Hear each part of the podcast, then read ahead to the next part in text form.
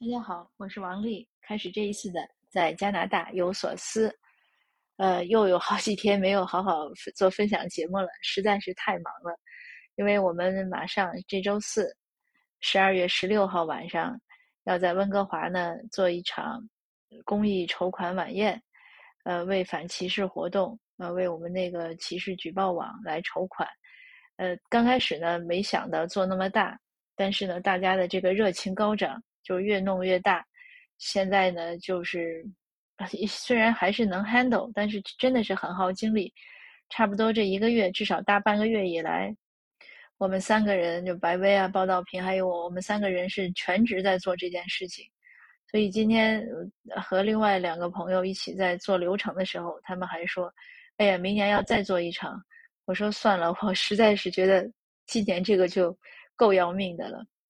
呃，那但是今天呢，晚上还是想抽空呢，必须要再做一下分享，要不然感觉也对不住大家。我看到留言区每天都有好几条留言，嗯，大家在和我积极互动，所以我也要多努力，要更加努力。攒了好几个话题没有分享了，其中呢，我今天想说的是关于文化的问题。呃，前几天我做了一场 Zoom 分享，是和一个教育机构。主要是讲陪读家长来到加拿大会面临的一些问题。那分享中呢，有一位读友也是听友呢，就留言在聊天区就说：“呃，家长来了，是不是应该完全放弃原来的固有的文化，呃，要洗心革面，完全接纳西方的文化呢？”呃，我觉得也不尽然。怎么讲呢？因为从中西方文化，就我自己的感受来说呢，差异相当大，但是呢，也有一些核心的东西是一样的。比如说爱，呃，比如说互相的包容，比如说一种自律，比如说我们最简单的说“己所不欲，勿施于人”。那在西方也是这样，就是你要有一些自律，呃，要注意别人的这个利益、别人的习惯，凡是你自己不喜欢的，你也不要去强加给别人，就不要双标。还有比如说“己欲立则立人，己欲达则达人”。呃，这个都是这样吧，就是我们要尽量的帮助别人，呃，要尽量的去支持别人，呃，这个世界是一个圈子，大家要现在都讲共赢、双赢才好，对不对？所以呢，我觉得中西方的文化中很多核心的善的部分是一致的，那其中呢，有一些比较大的差异，在我看来呢，以前我写书的时候，呃，做分享的时候也讲过。一个就是边界，一个就是尊重。其实边界呢，也是尊重的一部分。呃，因为中中国的这个传统文化呢，我们很更多的是一种家族文化、血缘文化。那所以呢，呃，它就会有一个圈层或者一个等级。就像我记得是费孝通吧，他写过一一本小册子，其中有一篇就是说中国这种关系呢，像水波，呃，离你最近的是你最亲的人，然后一波一波一波荡开。那梁漱溟呢？他写过一个中西方文化的对比，我认为写的更清晰。他就是说，中国呢就是一种就是中中华夏文化吧，底子是一种家族文化。家族文化有它很好的地方，但是也有不适应现在的地方。比如说，就是长长幼秩序呀，这种等级观念呀。那这样的观念呢，呃，在家亲子教育中呢，就是就我就是谈到，比如说陪读家长过来了。和孩子发现越离越远，为什么呢？呃，那个我在分享中也讲过，就是那个 Zoom 会中，孩子在学校呢都是受到非常就是很被礼遇，老师都会说，呃，please 呀，thank you 呀，会用商量的口吻，不会命令。可是，一回到家呢，有些家长就是家长作风习惯了，说话呢觉得不凶就不可以，总会说你给我怎么怎么样，我让你干嘛，你要听我的，总是这样的一种口气，那孩子呢就。不适应，他会，他会很排斥，这是必然的。就是有的家长呢，他嗯，在西方呢，他会更以孩子的角度去出发，去谈论一些问题，因为他认为是平等的人和人。但是我们传统的文化中呢，就会自然会有种长幼秩序。包括我现在也是这样，如果有年龄大的人跟我讲话，我如果坐着呢，我就觉得自己都觉得不自在，一定要站起来，就是这样的一种习惯。但是那个西方呢，他就不 care 这些，所以呢，这一点呢是那因为这种长幼秩序下面呢，它这个概念不同，和西方这种人人平等的概念不同，所以呢，他相对的这种尊重就不一样。就是我们认为可能很尊重孩子了，可是，在西方的这个尊重，他认为还不够。那相应的呢，也有人和人之间的边界感。我们好像，呃，华夏文化，尤其是，呃，有些人有些想法，好像就是，哎，我跟你越亲近，我说话就越不客气。我们经常会看到有些人对外人特别客气，彬彬有礼，一回到家就 原形毕露，说话也不客气，张牙舞爪的，嗯，还挺凶的，就很奇怪。有有一些恋人也是这样，恋爱的时候呢挺好，关系越近呢就越随意，呃，那这个呢和西方的文化呢也是有差异的，呃，他西方呢更认为人和人就永远那个边界永远在，就是我的个人的我的事情和你的事情，我和你是两个独立的个体，你永远不能代替我决定什么，那你更不能对我指手画脚，就是这是他的一个，然后他也不会去否定别人，比如说我以前也讲过一个真实的事情。我剪过一次，有一次理发呢，确实那个理发师给我剪的，我认为也不好看，剪得很短。那所有评论我头发的华人呢，都会说：“哎，怎么这么……就是他会觉得你不好看，他会直接的就去，可能是安慰你啊，或者是什么。”但是评论我头发的新人呢，都是赞扬，他没有人会说你不好。我也无数次的在接孩子的时候听过，人家一个就看过这个场面，一个妈妈本来挺高兴、挺高兴的走过来了。另外一个妈妈好像是很贴心的说：“哎呦，你看你怎么穿个红衣服呀？这多不适合你这脸色呀！可下次别穿了。”就自己觉得是好心，那其实对方呢很不高兴。我自己也遭遇过，我上次回国的时候做分享，打了一个应该是滴滴吧，那个司机也是一大叔，比我大一点，也很热心，看着我就说：“哎呦，你这年龄还穿这么素的，更老气了。”你得穿什么什么样的衣服？其实我跟他完全都不认识，就是一个乘客和司机的关系。那所以呢，就是我是觉得他太热心了，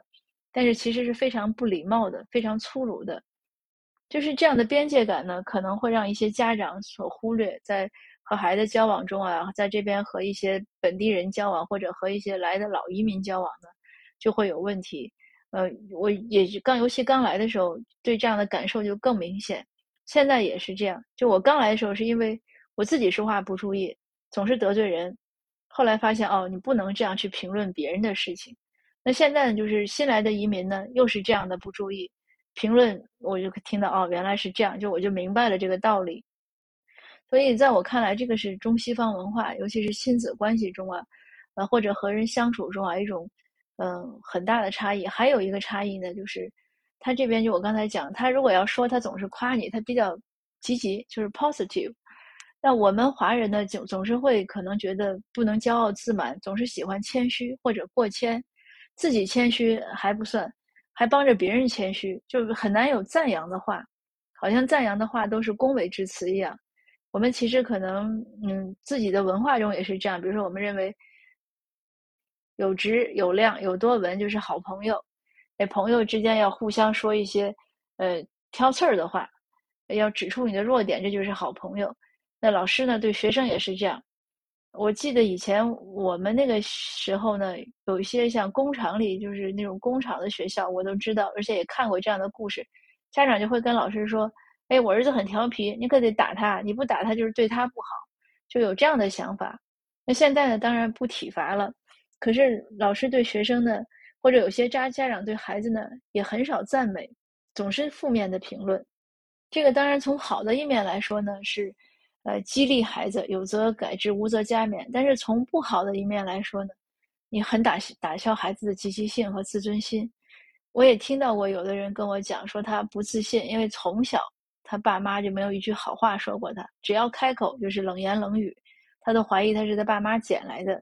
那其实呢，我想他爸妈是很爱他的，只是这个表达方式。那当然了，还有其他的差异呢，就是比如说，我觉得对生活的态度，呃，西方这边呢，我觉得他们更多的是享受生活，他不管有钱没钱，他都是享受生活，所以他对经济，就是他一方面当然也是说明他们不太管，不会不太会管钱，不不会理财，